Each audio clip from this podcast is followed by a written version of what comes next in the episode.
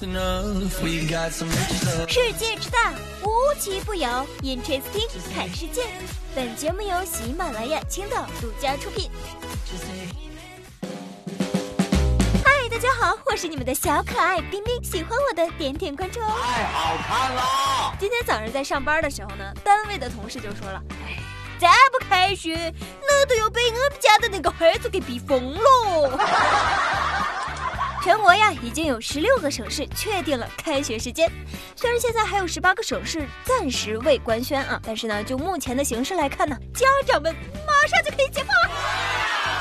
哎呀，这家长们呢，一想到可爱的小朋友们呢，马上就是要咕噜咕噜回学校了呵呵，是不是想一想就觉得这两个月的时间总算是看到希望了呀？这不是吗？刚从湖北黄冈支援回来的山东医疗队中的杜医生啊，就给自己的儿子带回了 N 套黄冈最最最最最有名的土特产，什么呀？黄冈蜜饯呢，朋友们。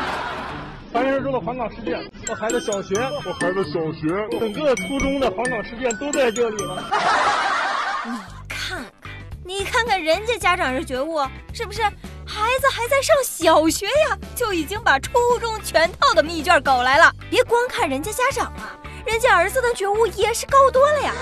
这还是人家宝宝主动要求的，朋友们呢，你们敢信吗？就是你给我多带一些黄冈试卷来，行不行？黄冈试卷来，行不行？他可能当做吃的了，你知道吗？再看看自己家的娃，想一想自己小时候是不是哭天抹泪喊着要出去玩，要吃好吃的。也因为医疗队呀是刚刚返回来，所以这杜医生啊暂时还是不可以和家人接触的，必须得先隔离十四天，没有症状之后啊才可以和家人相见啊。当天晚上呢，小杜同学看到网上爆火的爸爸带回来的礼物的视频的时候，表示啊，呃，就是我以后一定会努力学习，然后做一个对社会有用的人。妈呀，你这词儿不，这词儿不错呀。要说这疫情期间呢，有孩子的家庭中呢，可能最大的这个矛盾点呢，就在孩子的教育上了。不写作业那是母慈子孝，一写作业那就是八楼跳啊。长期上网课的孩子们，其实这样也受不了啊，朋友们，你想一想，效果呢肯定是不如课堂，对不对？你拿着手机，宝宝们看着那些游戏啊、视频的图标，你说能不挠心吗？老师们这段时间他也是难的不行啊。你就说我姐姐吧，不但转型啊，当上了这个网络主播，每天还得盯着手机。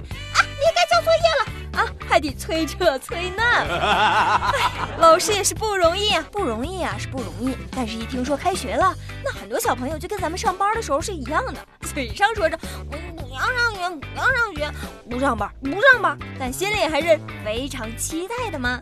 因为小朋友嘛，他们肯定是喜欢跟小朋友们在一起玩啦。在家的日子，其实 明明觉得还是挺好的。说完孩子们开学的大事儿啊，咱们再来说一说长姿势的事情哦。话说，不知道大家还记不记得前两天呢？这国外疫情刚刚开始爆发的时候，很多国家呀都开始囤起了什么卫生纸。这件事儿今天再拿出来，是要好好的掰一掰、揉一揉，给大家说一下啊。说实话，当时看到这个消息啊，那冰冰是一头雾水。你说你要是买什么药啊，对不对？口罩啊，这都是可以理解的。哦，对，还有什么方便面啊，囤一点这个油粮米面，都是非常正常的，咱都能理解。但是你说你囤卫生纸是什么操作呢？事隔多天，今天呢，揭秘答案来了啊！就是在英国伦敦的一家赌场里面，这赌博的人居然不用现金，不用筹码，他们用卫生纸啊！怪不得前两天这市场上的卫生纸这么短缺呢。唉。不过现在大家不应该都在家隔离吗？你们怎么还可以去赌场呢？真的，你赶紧的好好反思一下啊！视频拍摄者就表示了，受到疫情的影响，很多人都开始囤购厕纸，导致我们当地的不少超市厕纸都脱销了。与其用钱，不如用花钱都买不到的厕纸当筹码，更有趣。原来这就是传说中的卖方市场，奇货可居。